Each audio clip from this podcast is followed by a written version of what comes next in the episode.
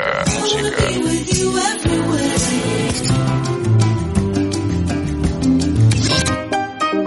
Música y reflexiones. Música y reflexiones. Reflexiones.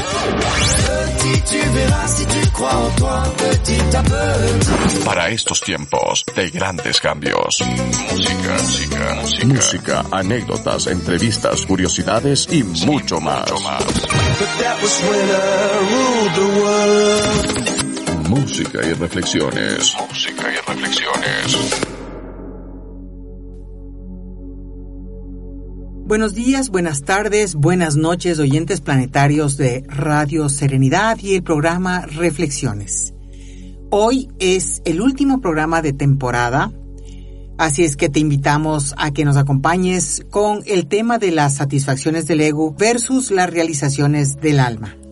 De aquí eh, no, sabemos exactamente cuándo empezaremos una nueva temporada, así es que te invitamos a que estés en contacto con nosotros a través de nuestros medios sociales, sea eh, Facebook, eh, Instagram de Radio Serenidad o de Goy Paz, o a través del blog de goipaz.com y los canales de YouTube o Vimeo. En tal caso, quisiera agradecer esta nueva etapa, empezó el 17 de agosto de este año, y concluye en esta fecha 7 de diciembre del 22 y ha sido realmente eh, una temporada súper intensa, llena de invitados maravillosos que nos han dejado un montón de información a la cual pues tú tienes acceso a través de los podcasts, a través de el canal de YouTube, eh, en donde podrás volver a escuchar cualquiera de los programas que hemos compartido contigo en esta etapa. Antes de iniciar con la reflexión sobre el tema de ahora, vamos a ir a un espacio de música y te invitamos a que te conectes con nosotros a través del WhatsApp de Radio Serenidad en la página web radioserenidad.com. Eh, el WhatsApp de Radio Serenidad es compartido con el proyecto de Perma Salud y es el 0999 203-203. Si nos escribes internacionalmente es el 593-999-203-203. Vamos a ir entonces con la música, vamos a escoger los temas más chéveres para que te quedes con la mejor música en este último programa de temporada del programa Reflexiones.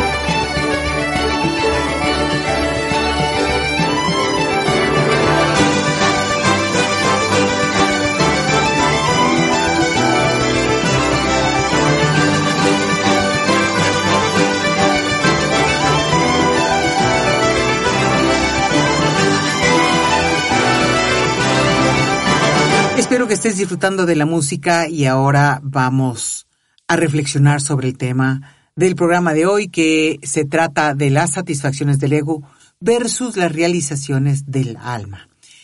Y es que he notado que la mayor parte de gente no, no le gusta abordar el tema del ego. ¿Por qué crees que sea esto? Pues yo creo que es porque estamos totalmente identificados con el ego. Y tener que mirarlo, reconocerlo y enfrentarlo no es para nada agradable, porque desmorona castillos en el aire. Reconocer que uno no es lo que creía ser conlleva golpes muy duros que generan una crisis existencial sin saber qué mismo es verdad y qué no, al menos por un tiempito. Estamos tan bien programados que no nos damos cuenta de esta programación con la que vivimos. No es hasta que empecemos a cuestionarnos que nos damos cuenta de toda la ilusión sobre la que hemos edificado nuestra realidad. Reconocer y domar o ubicar en su puesto al ego es quizás la tarea más difícil y aún así es la más importante que tenemos en la vida. El ego es una construcción psicológica que nos, nos, ayuda a identificarnos como individuos separados de los demás. Es parte de la programación de esta realidad a la cual necesitamos despertar. En el proceso vamos reconociendo que somos seres multidimensionales y que hay algo sutil que trasciende la materia. Lo que sucede es que, como el 100% de nuestra atención está en la materia y sus cinco sentidos están concentrados hacia afuera, damos poco valor al misterio de nuestra existencia sutil y trascendente. La existencia que conocemos es un juego que no hemos aprendido a identificar. No por ser un juego pierde importancia, todo lo contrario. Si supiéramos lo importante que es este juego, invirtiéramos toda nuestra atención para saber cuál es el camino adecuado para lograr su propósito.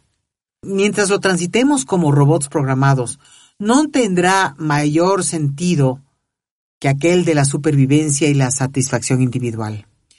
Sin embargo, para que despierte el alma hay que pasar por todo lo que el ego representa, reconocer cómo funciona y sobre todo nos toca romper la identidad con el ego y la personalidad para que nos veamos de verdad. ¿Qué se necesita para poder distinguir entre las satisfacciones del ego y las realizaciones del alma? Realmente solo se necesita la experiencia la atención, la vivencia con gran discernimiento. Enfocar la atención en nuestro proceso interno. Hasta no tener un poco más claras las vivencias del alma, solo conoceremos las satisfacciones del ego. No sé totalmente de qué dependa tener las vivencias del alma.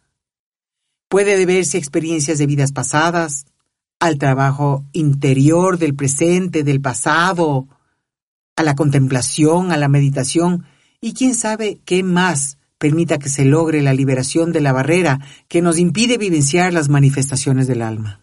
El nivel de conciencia de cada ser es distinto, y eso seguramente es lo que determina el camino que cada persona recorrerá. Digo esto desde la percepción intuitiva y en función de lo que he observado. No he llegado a la claridad total de cómo funciona lo que a cada uno le toca vivir. Vamos a reflexionar sobre este tema en el siguiente segmento y por ahora contemplémoslo escuchando algo de música. Recuerda comunicarte con nosotros por medio del WhatsApp de radiosanidad.com y también de suscribirte a los podcasts o videos que subimos sea en Vimeo o YouTube.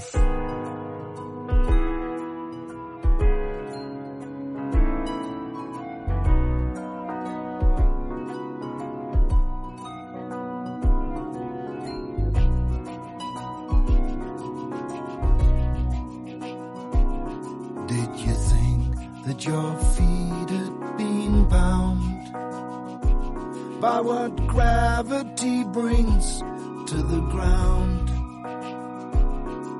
Did you feel you were tricked by the future you picked?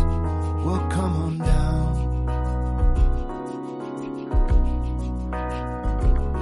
All these rules don't apply when you're high in the sky, so come on down.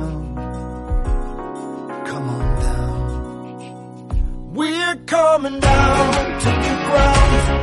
There's no better place to go. We got snow upon the mountains. We got rivers down below.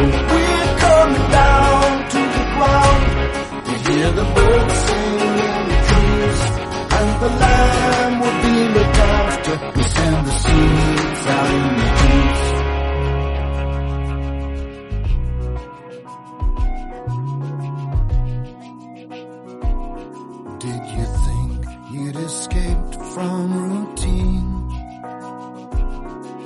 by changing the script and the scene.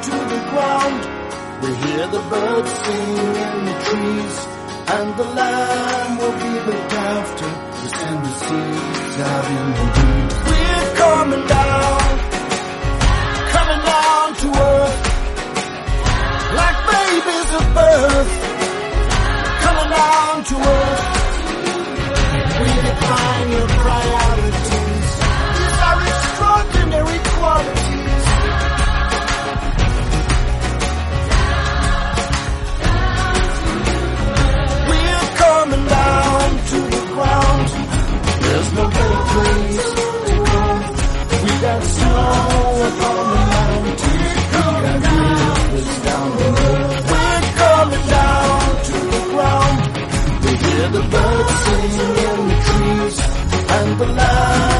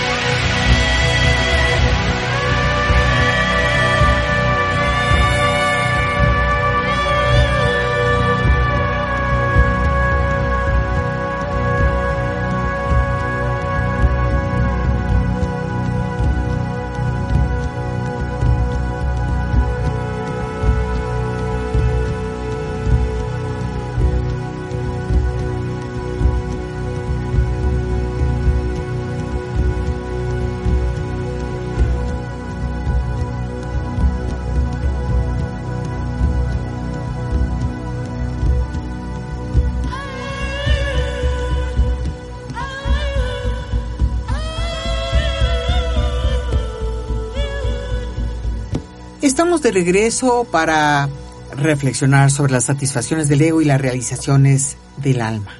Y quisiera realmente empezar preguntando si tú crees que esto se trata acaso de dos experiencias distintas. ¿Qué crees tú? ¿Hay alguna diferencia entre la satisfacción y la realización? Hago nuevamente la pregunta. ¿Hay alguna diferencia entre la satisfacción y la realización?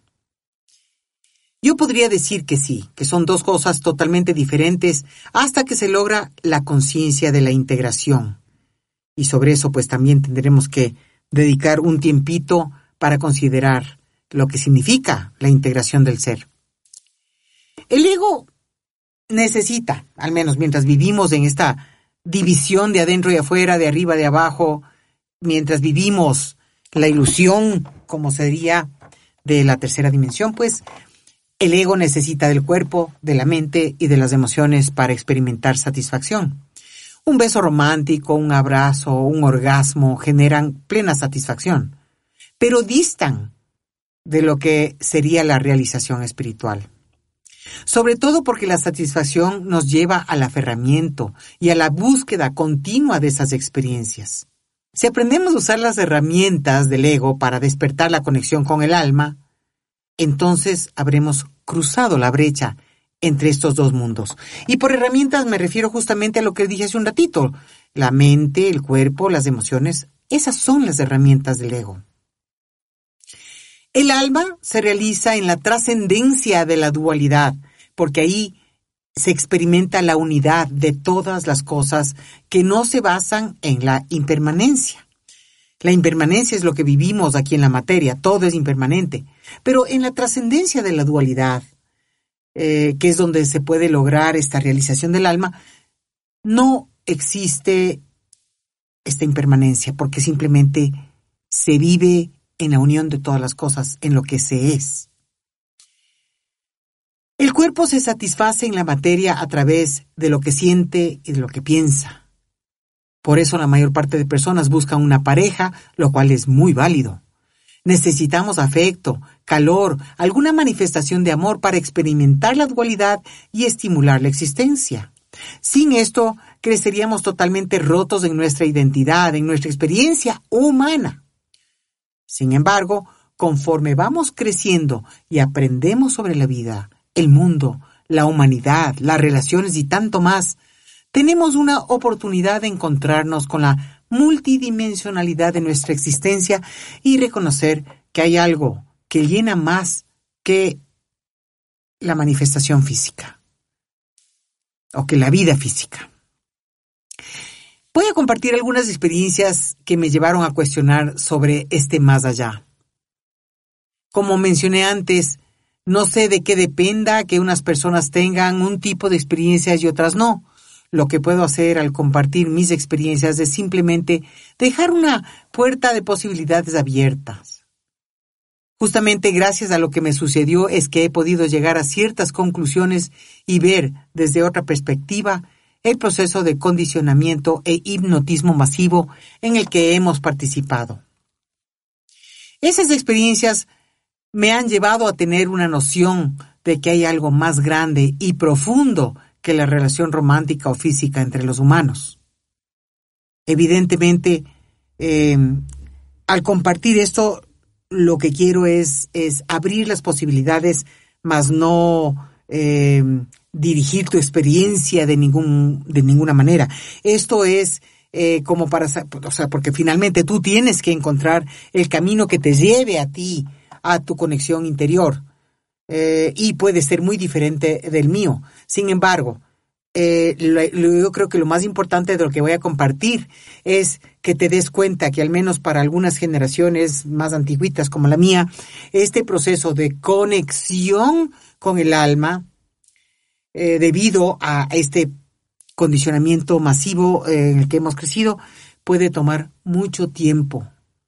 Pero eso también depende de el viaje que cada persona haga.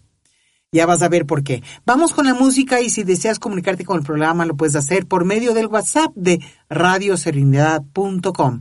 Recuerda que eh, te agradecemos por el apoyo que des al programa, compartiéndolo con otras personas interesadas en los temas, ya que no somos una, un programa comercial y la única manera que tenemos de expandir los mensajes es por la buena voluntad de quienes nos escuchan y que lo compartan con otras personas. Vamos a volver entonces luego de la música.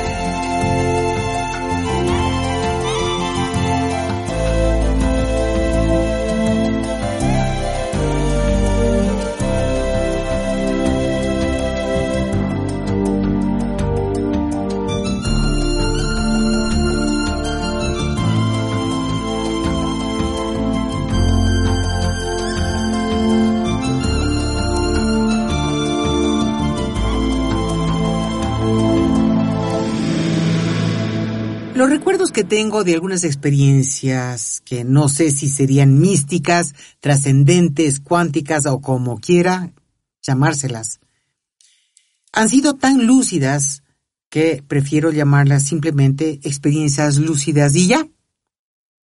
Realmente no me gusta usar términos adoptados ni heredados porque no sería fiel a la vivencia.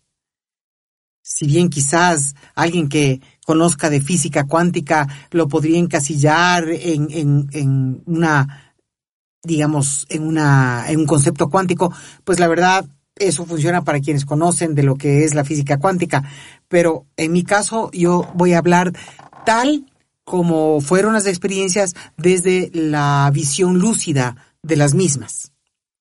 Muchas veces traté de investigar sobre el tema eh, de lo que me había pasado luego de haberlo experimentado, pero la verdad, eh, la mayor parte de experiencias eh, no he logrado encontrar descripciones en otros textos de investigación o narraciones de personas. Por ende, solo puedo transmitir de la mejor manera posible lo que sucedió, sin necesidad de etiquetar o encasillar en algún nuevo término. La primera experiencia que recuerdo, eh, así de estas medio raras e inusuales, sucedió cuando tendría alrededor de los 8 a 10 años.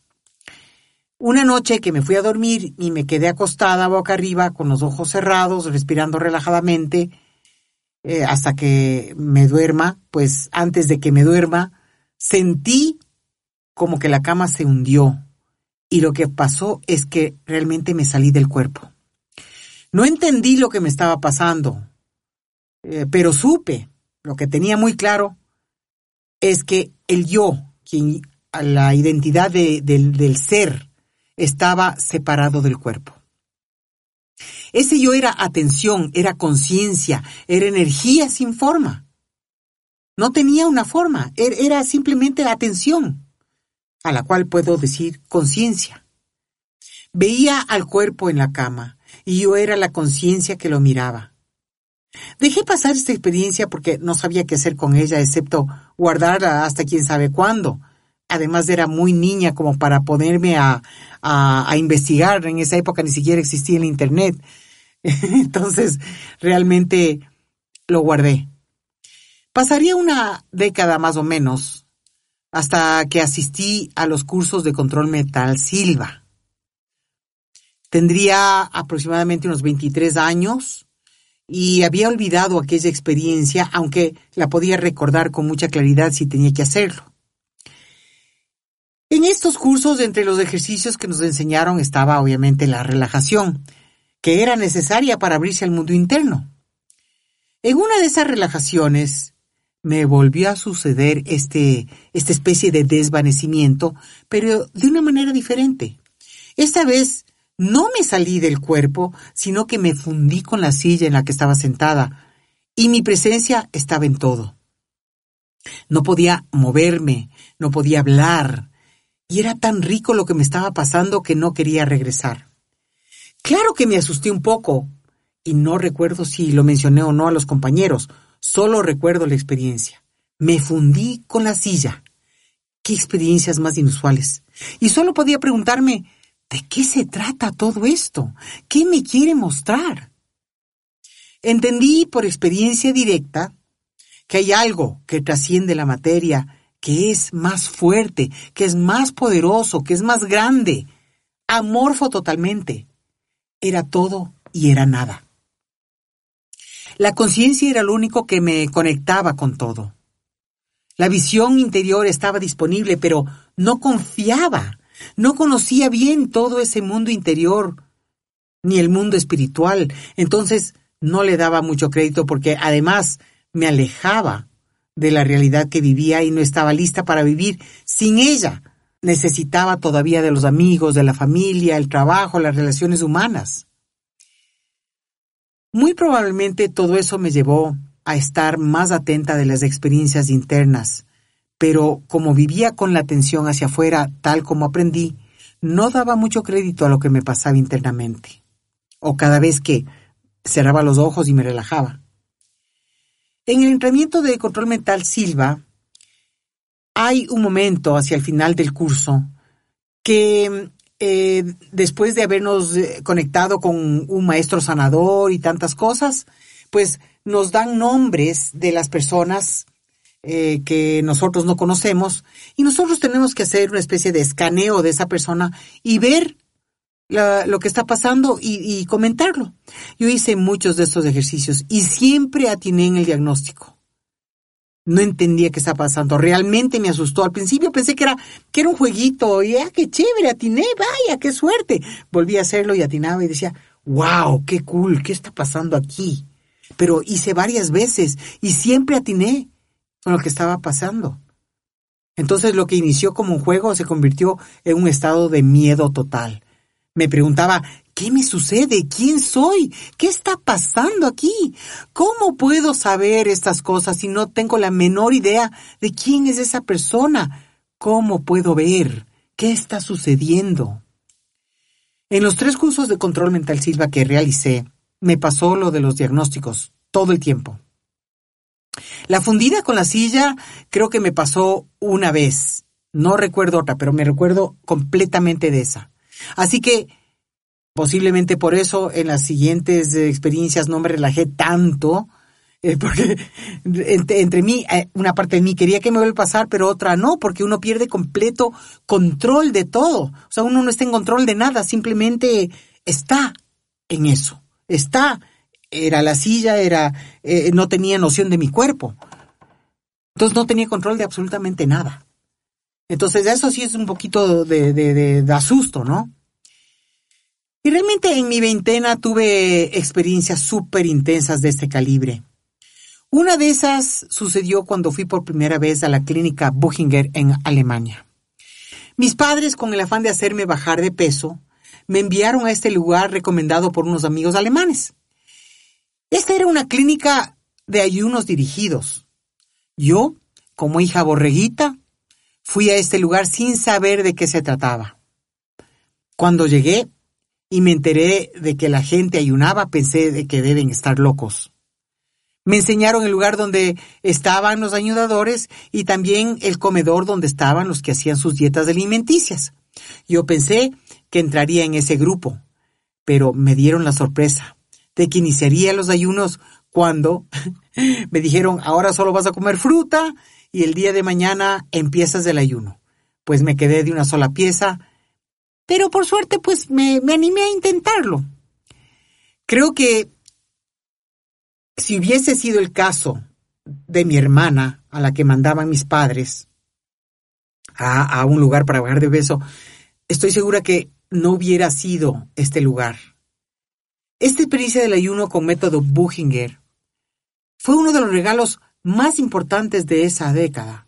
No sé cómo mis padres acudieron a estos amigos en Alemania cuando tenían más amigos en Estados Unidos y ellos eran más eh, como conectados con la onda de los Estados Unidos, ¿no? Decía, bueno, posiblemente en Estados Unidos iba a encontrar algún lugar para hacer dietas y bajar de peso mucho más fácil que en Alemania. Pero bueno, así pasó. Y tampoco ellos sabían el efecto que eso tendría en mi vida. Y tampoco sabían por qué fueron impulsados a buscar a este lugar a través de unos amigos en Alemania y no en los Estados Unidos. Y no sabían el efecto que esto tendría en mi vida, no tanto por la bajada de peso, sino por lo que sucedió durante mis visitas allá.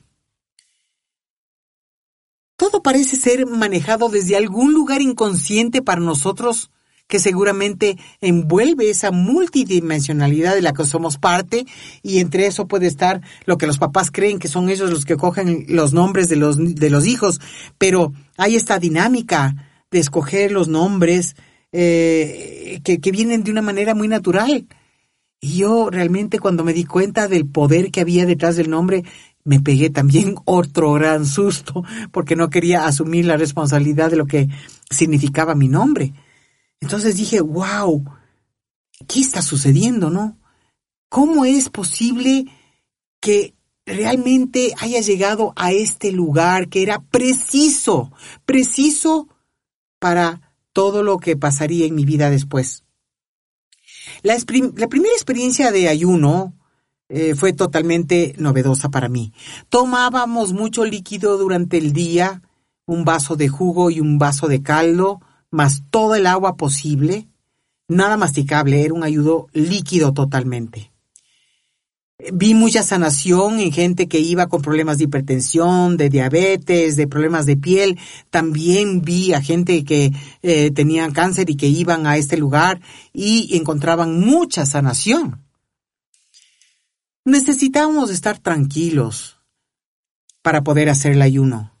Eh, teníamos la posibilidad de caminar todo lo que queramos y de nadar, pero no de realizar ejercicios forzosos, justamente porque no hay la fortaleza física en el cuerpo, en el cuerpo para, digamos, hacer, yo qué sé, jugar fútbol, jugar tenis, eso era imposible. Pero podía caminar hasta tres horas, podía nadar, todo lo que quería. Muy interesante. En esta primera visita estaba una señora venezolana, no recuerdo su nombre, pero que ella realizaba los ejercicios de entrenamiento autógeno nunca lo había realizado. Fuera de lo, del control mental Silva, no había hecho procesos de relajación ni este tipo de cosas antes. Pero se trataba de relajar todo el cuerpo eh, y, de ayudar que, a que se haga más pesado, más ligero al mismo tiempo. Una cosa así muy interesante. Ella me guiaba y, yo iba relajando. Bueno, ¿y qué crees que me sucedió? Me relajé tanto durante su guía que cuando me llevó a un río y a la naturaleza alrededor, yo dejé de sentir el cuerpo, me fundí con el piso, me convertí en el río, los árboles, eh, la naturaleza, todo al mismo tiempo, y fue una experiencia de omnipresencia indiscutible. Yo no sabía que esto era, no sabía lo que estaba pasando, solamente tuve la experiencia de esta omnipresencia. Esta vez sí que me rompí y me quedé en una sensibilidad total por semanas. Entre el ayuno y esa experiencia mi visión de la existencia empezó a cambiar totalmente. Pero, ¿y ahora qué hago? Estoy empezando una vida profesional, alejada de este mundo interior, recién graduada de la universidad. Simplemente no podía votarlo todo. Pero cuando las cosas tienen que ser, seguirán insistiendo, hasta que les haga caso. Yo me dediqué a la vida profesional y hacía por un lado, eh, trabajaba en un banco que era, no era para lo que había estudiado, pero yo estudié administración de empresas, entonces me dediqué a la, a la vida relacionada con la administración de empresas, trabajé en un banco y por otro lado, pues, eh, trabajaba en una radio, eh, que para mí era, digamos, mi hobby. Era trabajo, pero yo lo veía como hobby, porque tenía la noción de que eh, esta cuestión lo hago porque me gusta. Y el trabajo era una, una sensación de que el trabajo haces por una responsabilidad eh, hacia tu bienestar económico y de supervivencia. Eh, no, no, no tenía esta asociación de hacer lo que me gusta y poder vivir haciendo lo que me gusta. Así es como había sido esta programación, ¿no? Pero sobre todo social. Y por otro lado, yo leía sobre meditación, filosofía, autoayuda, para ver eh, si encontraba, digamos, algunas respuestas de lo que me había estado sucediendo. Eh, y vivía con una atención totalmente dividida. Hasta que un buen día una cliente del banco me trajo una revista argentina titulada Gente, en donde había una, un artículo publicado sobre la nueva era y juntaba todo lo que yo hacía con la atención dividida. Juntaba la, la medicina, la música, eh, la, medicina alternativa, sobre todo la música, la meditación eh, y formas de vida más conectadas con la naturaleza. Eh, completamente distinto. Yo, yo vivía esto, pero de manera totalmente dividida en mi atención.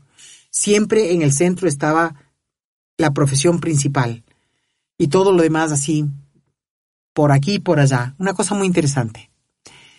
Entonces, eh, en ese momento, eh, cuando leí ese artículo, de pronto me quedé y dije, wow, como que esas partes que estaban divididas se juntaron, a cabos, eh, y entendí hacia dónde me estaba queriendo llevar todo esto. Mientras seguía en el banco decidí ir de vacaciones a visitar a una amiga, una de mis amigas más cercanas del colegio, que vivía en Austria. Ella trabajaba en Viena. Entonces, eh, tomo mis vacaciones, decidí de verle a mi amiga eh, y, me, y me fui, pues tomo el vuelo y algo sumamente extraño me pasó al aterrizar. Apenas yo aterrizaba en, en eh, Europa, era como que tenía un llamado súper fuerte para ir nuevamente a la clínica Buchinger para hacer un ayuno. Ni se me había cruzado por la cabeza esa posibilidad, pero aterrizando en Europa es como, era, era un llamado fuertísimo. Era tan fuerte este llamado que no podía dejar de escucharlo. Así que al siguiente día de llegar le expliqué a mi amiga lo que sentía, llamé a Alemania para ver si había disponibilidad y al poco tiempo de eso me fui para allá. Te contaré lo que sucedió y lo bien que hice en escuchar ese llamado que surgió como una fuerza más grande que, que, lo que yo conocía como yo, eh, que posiblemente era un llamado del alma, quién sabe, y em, que me dirigió hacia lo que tenía que vivenciar para mis siguientes, mis siguientes pasos en este camino. Por ahora, escuchemos algo de música y regresemos con, con más después de este espacio musical. Recuerda que puedes comunicarte con el programa por medio del WhatsApp de radiocernidad.com.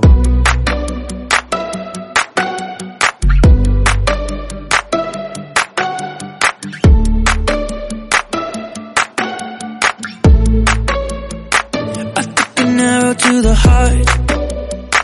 I never kissed a mouth that tastes like yours. Strawberries and something more. lips.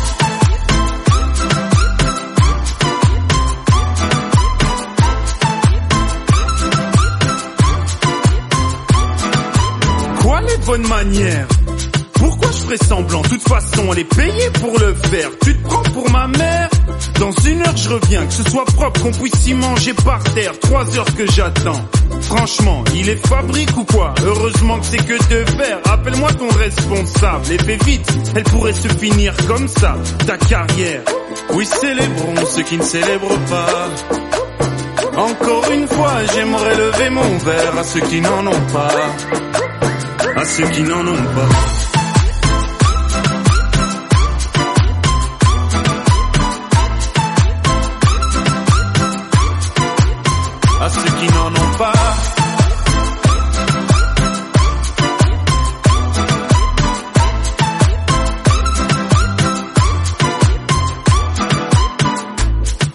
Frotter, frotter.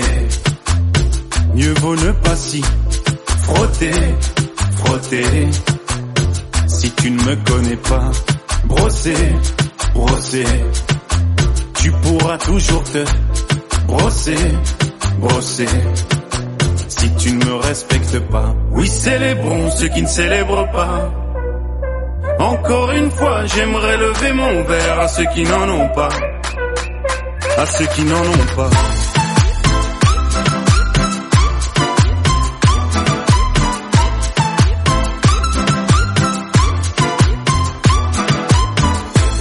Pilote d'avion ou infirmière, chauffeur de camion, hôtesse de l'air, boulanger ou marin pêcheur, un verre aux champions des pires horaires, aux jeunes parents bercés par les pleurs, aux insomniaques de profession, et tous ceux qui souffrent de peine de cœur, qui n'ont pas le cœur aux célébrations.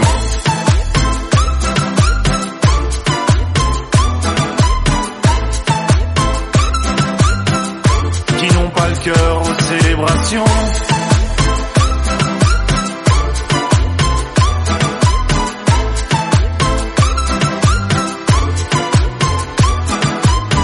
Pues eh, voy a continuar con, con mi relato y la intención de hacerlo es para intentar explicar que hay una diferencia entre la experiencia directa y las creencias que formamos basadas en la lectura o lo que otros comentan. Por eso yo siempre invito a que cuestiones todo lo que escuchas, todo lo que lees inclusive, hasta que tú puedas eh, resonar internamente y eh, encontrar tu propia respuesta. Además, hay un misterio en la existencia que quizás solo los iluminados puedan entender. Entre tanto, nosotros navegamos en un juego entre el autoengaño y la percepción de verdades que no podemos ni explicar y muchas veces tampoco podemos asimilar. En tal caso, en esta misma década, y justo antes de ir a Europa a visitar a mi amiga, hice algunas sesiones de cromoterapia con el tío de otra amiga, eh, en las que tuve unos viajes espectaculares que creo que ni con alucinógenos hubiese tenido. Al concluir eh, estos viajes de cromoterapia, me, eh, me encontré, o sea, al concluir ya cuando estaba, cuando me había dicho el terapeuta que era hora de regresar, eh, me encontré con, con un maestro espiritual en una estrella. Y digo estrella porque era una luz la que me llamó a ese lugar. Eh, entonces yo le contaba lo que estaba viviendo al, al terapeuta y él me dijo, anda, anda ya. Entonces en ese encuentro simplemente supe que él era mi maestro. O sea, con esas cosas que uno simplemente sabe. Además que era igualito al maestro sanador que se me presentó, se me presentó en el control mental Silva. Entonces yo le dije que, que, que me diga qué debo hacer, pues ya que era mi, mi maestro, pues eh, yo asumía que él me tenía que decir lo que, lo que, lo que tenía que, que hacer. Y él me dijo que él no estaba para decirme lo que yo tenía que hacer, sino que estaba para guiarme. Entonces yo le digo, Chusa, pero ¿y ahora? Eh, no entiendo. yo pensaba que los maestros a uno le tenían que decir lo que uno tiene que hacer. No, ¿qué, ¿Qué es esto de guiarme? Entonces, ante mi confusión, ante mi ofuscación mental por su respuesta, añadió algo y me dijo, lo que te puedo decir es que estás en el camino correcto.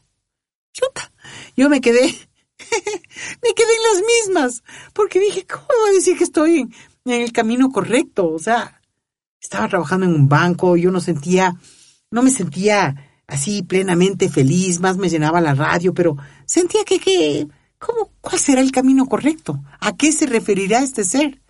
Entonces, de ese viaje regresé totalmente incrédula, porque sentía que no estaba en ningún camino, como te digo, y que todo era simplemente mi imaginación.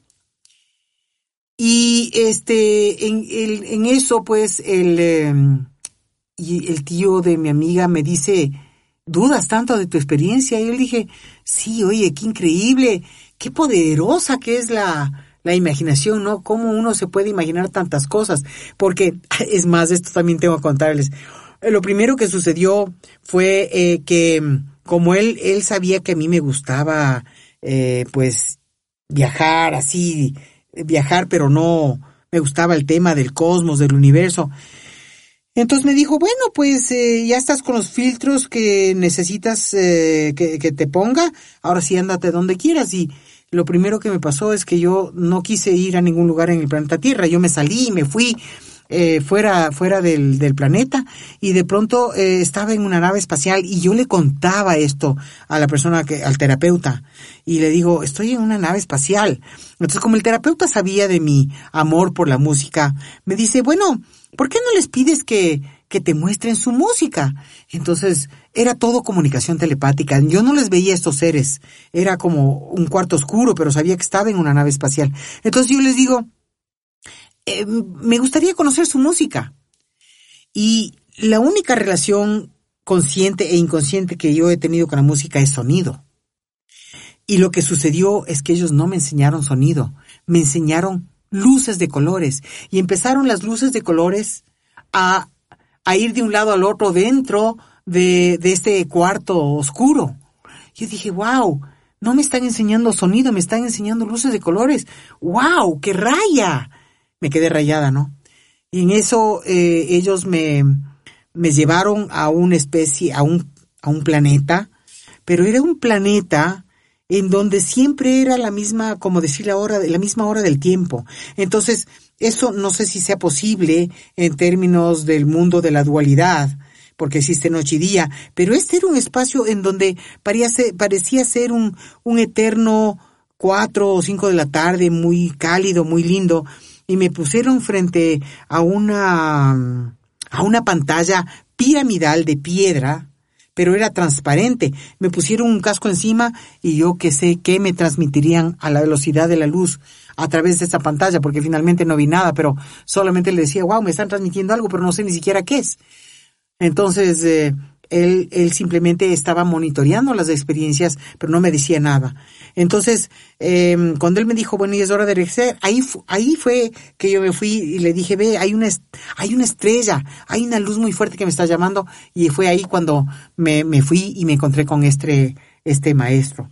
Entonces, él me dijo que, que él me había estado monitoreando y que, y que todas las experiencias eran auténticas. Eh, pero yo le dije, no, no, no, o sea, esto es, eh, esto es una imaginación totalmente loca, pero fue chévere el viaje.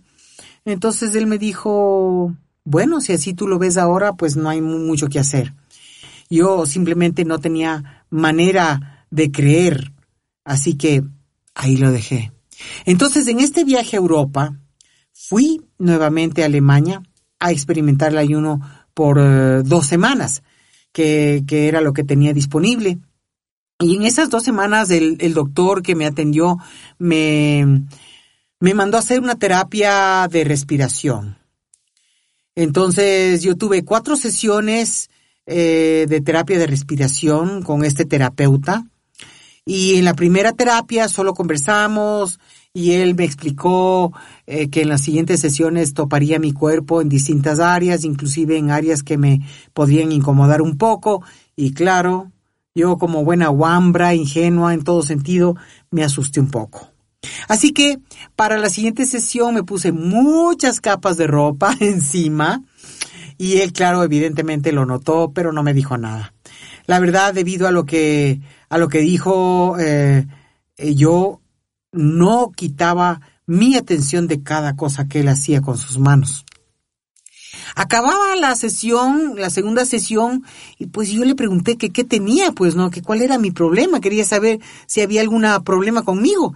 Y él me dijo, pues la próxima sesión hablamos. Y bueno, yo creo que sin duda era un ser muy especial y muy sensible, porque para la siguiente sesión, la tercera, yo empecé a tener molestias de ciática. Eh, y ya, ya me molestaba la, la, la inflamación de la ciática, pero yo no le dije nada a él. Él simplemente, en vez de hacer su sesión de una hora, hizo casi dos horas de sesión conmigo, imponiéndome las manos y me alivió la molestia. Yo me pregunté cómo, cómo supo dónde tenía las molestias, pero igual no le dije nada. Y llegó la última sesión, y ya se me había ido un poco el miedo, así que fui vestida normalmente. Él me pidió permiso para em, tocarme directamente la espalda y yo asentí y mientras tenía su mano ahí me empezó a describir como si me hubiese conocido toda la vida. Nadie hasta ese momento había llegado tan profundo como él y me sentí realmente un poco incómoda y rara. Pero luego de un momento, pues, eh, ya cuando él, eh, se cayó y empezamos a concentrarnos en la, en la respiración, pues, eh, yo me relajé con su mano en mi espalda y adivina qué sucedió pues esta vez me fundí con él, me fundí con un ser humano. Dejé de sentir mi cuerpo y solo sentía la energía que se movía como consecuencia de la fusión. Y es como que yo le conocí en esencia a él. O sea, eh, yo no, yo no sabría decir qué color le gustaba más eh, y cómo era su personalidad, pero es como que supe quién era él. Y además que una de las cosas súper interesantes que pasó es que yo sabía qué es lo que él me iba a decir antes de, lo, que, de lo que me decía. O sea, qué cosa tan rara, me fundí con un ser humano. Y esto fue lo más increíble que experimenté por décadas. A mi regreso a casa, me puse a averiguar sobre curación con las manos y quería realmente investigar sobre qué, qué, puede pasar cuando, cuando se hace este tipo de sanación. Apenas encontré un libro de imposición de manos que lo leí y empecé a practicar eh, como intentando buscar respuestas, pero realmente nunca encontré nada parecido a lo que me sucedió. Sin embargo, esta experiencia fue la que me impulsó a dejar todo atrás e ir en búsqueda de la curación con las manos. Así fue como a los 28 años de edad dejé de la vida laboral y todo y me fui a estudiar en California em, a buscar curación con las manos. Recordé en ese momento lo que dijo ese maestro un año antes en aquella experiencia de cromoterapia y tenía toda la razón. Esta vez mi vida dio un giro total, total, y me enfoqué de lleno en el camino de conexión interior y aceptación de esas realidades. Aún así, la mente dudosa y escéptica estaría siempre presente como midiendo el porcentaje de verdad y el porcentaje de proyección del ego. Esta fue, y no me cansaré de decir, la experiencia más importante de mi vida hasta ese entonces. Eso me llevó a descubrir un mundo totalmente nuevo, a aceptarlo sobre todo. En esa experiencia con él no hubo nada sexual, solamente una mano sobre la espalda que me llevó a un éxtasis de trascendencia total. El terapeuta no vivió lo mismo que yo porque yo estaba en modo pasivo y receptivo, y él estaba en modo activo y dando en movimiento. Yo no. Se convirtió él entonces en un catalizador espiritual total. Fue como un ángel en mi camino. Ahora sí, no podía negar más ese mundo sutil que trasciende la dualidad. Esa experiencia fue como una bomba, como un detonante para que yo reaccione y finalmente escuche y actúe. Tomó unos cuantos sacudones y unas cuantas experiencias en dos décadas para que finalmente rompiera con las limitaciones que me impedían aceptar la relación con otras alternativas de existencia, con otras dimensiones de existencia. La verdad, no creo que sea solo mi caso esto de requerir tanto tiempo para empezar a desaprender lo aprendido. Quizás en estas épocas estén naciendo seres que no necesitan ni tanto tiempo ni tanta evidencia para alinearse con la dimensión espiritual. Y ojalá sea así, porque lo necesitamos mucho en esta transición de era. Continuaré con el tema del programa luego de este espacio de música y recuerda que puedes comunicarte con nosotros por medio del WhatsApp de radioserenidad.com.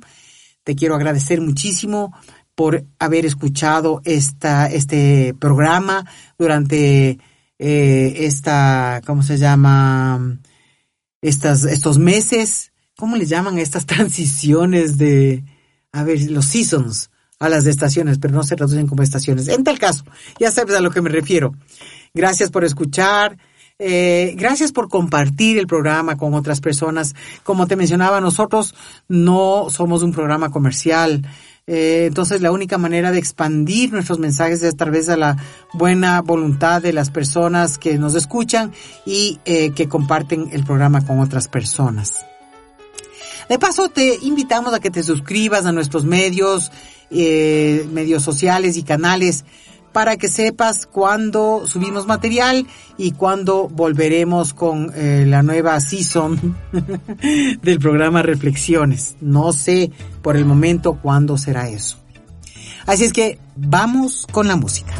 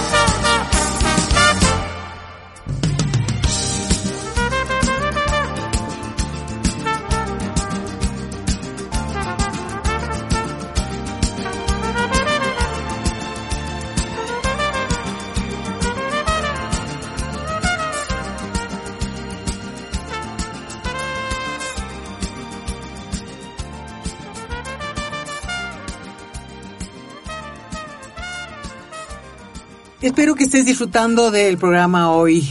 La verdad es que hay, hay mucho, mucho, mucho por hacer con uno mismo. Somos eh, realmente como se diría como un barril sin fondo. Y esa es la experiencia maravillosa de, de, de caminar hacia adentro, hacia caminar hacia el interior, es que siempre, siempre hay más y siempre hay nuevos niveles de conciencia, nuevas dimensiones de, conciencia a las que uno puede ir, eh, eh, llegando, hasta que algún momento logremos la integración eh, del ser, que yo creo que es eh, hacia donde podríamos apuntar todos, sino que no sabemos que es hacia allá a donde necesitamos ir. Simplemente lo que buscamos es la felicidad, la paz, la tranquilidad. Queremos todos los estímulos externos que nos den eso y no nos damos cuenta que si logramos la integración del ser ya no vamos a necesitar nada eh, en cuanto a, necesidades del mundo exterior porque habremos eh, llenado eh, nuestro interior con nuestra propia conciencia. Pero ese es un proceso, a eso se llega y espero que algún rato todos nos encontremos en, ese lugar. En tal caso, salir del condicionamiento y la estructura mental que nos enseñan toma tiempo, toma décadas, cuando uno se da cuenta de que algo no cuadra y que hay más. Como ese mundo sutil resultó siempre sorpresivo y desconcertante, no sabía cómo integrar los mundos porque no se parecen para nada. Son como polos opuestos. Y finalmente de eso se trata la, dualidad, de los polos opuestos, materia, energía, luz, oscuridad, en este caso alma y ego, son polos opuestos. El mundo de la materia en donde somos individuos gobernados por el ego es diametralmente opuesto al mundo del espíritu en donde todo es energía y una conciencia tan abierta que no tiene los límites que conocemos en la materia. No tiene los límites. Y entre eso, pues por eso les invito a escuchar el programa sobre eh, lo que era la polémica de Dios que le tuve que cambiar al misterio de la existencia, porque realmente nosotros tenemos unas ideas muy limitadas inclusive de nuestro concepto de Dios, pero cuando estamos en contacto con el Espíritu nos damos cuenta de que es ilimitado, de que no tiene una forma como nosotros queremos darle. En cambio, bueno, el ego nos divide y es parte de la experiencia humana. También es intrascendente comparado con lo que se siente en la dinámica abstracta del espíritu. El proceso para ir integrando todas las experiencias toma mucho tiempo. Toma tiempo. Y es efectivamente como un lento despertar luego de una noche larga de sueño. Requiere un proceso de maduración y de estar muy centrados con los pies en la tierra y la apertura hacia las dimensiones superiores. A Gautama Siddhartha, que luego fue el Buda, le tomó tiempo despertar para luego enfocarse en su camino hacia la iluminación. Y cuando se iluminó, él dijo, la tierra es mi testigo, que según la tradición Theravada, esto sucedió cuando Mara vino con un gran ejército a luchar contra Buda y solicitó que testifiquen sobre su iluminación. Y ahí fue que Buda topó la tierra y dijo esta frase, y la tierra tembló. Buda dijo eso porque había pasado muchas vidas perfeccionándose para salvar a otros. Y solo la tierra vio esto y sus innumerables sacrificios. Por ende, la tierra fue su testigo. Pero también este vínculo con la tierra se puede considerar como la importancia que tiene estar enraizado en la tierra y abierto hacia las dimensiones superiores. Finalmente, en el caso de Buda, ya no había diferencia entre el cielo y la tierra, entre el Buda y la tierra, como tampoco habrá diferencia entre la materia y el espíritu cuando logremos la integración. Todo es energía. Todo es energía. Todo es una sola cosa de energía pero nosotros vivimos en la conciencia dividida. Cuando logremos la integración, materia y espíritu serán la misma cosa. En este proceso necesitamos tener cuidado con la fantasía espiritual en la que es tan fácil caer. Si bien está dándose un despertar a muchos niveles, la mayor parte de gente cree que todo lo que percibe viene de la dimensión espiritual y no es así. Nuestros filtros de percepción están obstruidos por nuestro condicionamiento inconsciente masivo. Se requiere un discernimiento muy grande y un trabajo muy fino con uno mismo que permita diferenciar entre los impulsos del ego y las manifestaciones del alma. Desarrollar el discernimiento toma tiempo. Es una herramienta que hay que aprender a utilizar conforme la vamos conociendo. He visto muchos casos de personas que confían con certeza en sus percepciones y dan sus mensajes para luego darse cuenta de que no era así. A mí inclusive me ha pasado muchas veces en el proceso este de este caminar. Eh, he visto cosas y han sido así, pero otras veces he pensado que percibí las cosas y no eran así, porque la forma en la que llega algo que viene del alma, por así decirlo, es muy diferente que cuando llega la información a través de los filtros del ego. Solo aprender a diferenciar lo uno de lo otro requiere una atención y práctica de mucho tiempo para poder hilar fino. Eso me ha llevado a no aferrarme a certezas de nada, aunque conforme nos vamos integrando, las sensaciones internas son de otro calibre y se les puede reconocer con más facilidad. Por eso hay que aprender a reconocer cómo funcionamos en la dimensión humana, es decir, entender la personalidad y las funciones del ego, aprender a reconocerlo, a través de lo que pensamos, de lo que sentimos, a través de, las actividades corporales, a, entender su intención, abrirnos al movimiento interno e ir desprendiéndonos de todo el bagaje de creencias que arrastramos que nos atan a realidades limitadas. El ego es muy hábil en hacernos creer muchas cosas. La conexión espiritual, en cambio, es muy simple pero también es compleja a la vez. Y es compleja cuando la vemos desde la perspectiva del ego o de la perspectiva del raciocinio. Los seres de luz en general no se comunican con frases elaboradas, pues la transmisión no es verbal ni racional, sino a través de la energía y el pensamiento abstracto. Esto quiere decir que transmiten un todo con una palabra, que, o, con una emanación que luego la mente racional necesita interpretar no solo la palabra, sino la energía que fue transmitida con esa palabra. La intención y el contenido están en la transmisión abstracta. El proceso que hace la mente racional para interpretar el mensaje es lo que le va acercando a la alineación con la fuerza espiritual. No se trata de hacer un trabajo una sola vez. Es algo que se va fortaleciendo conforme uno va trabajando el discernimiento. Entonces, al inicio se mezclarán muchas cosas entre el pensamiento racional, el deseo y la voz interior. Por ende, las interpretaciones necesitan ser tomadas con cautela y ser indagadas internamente hasta lograr una claridad que se asiente con armonía en uno mismo.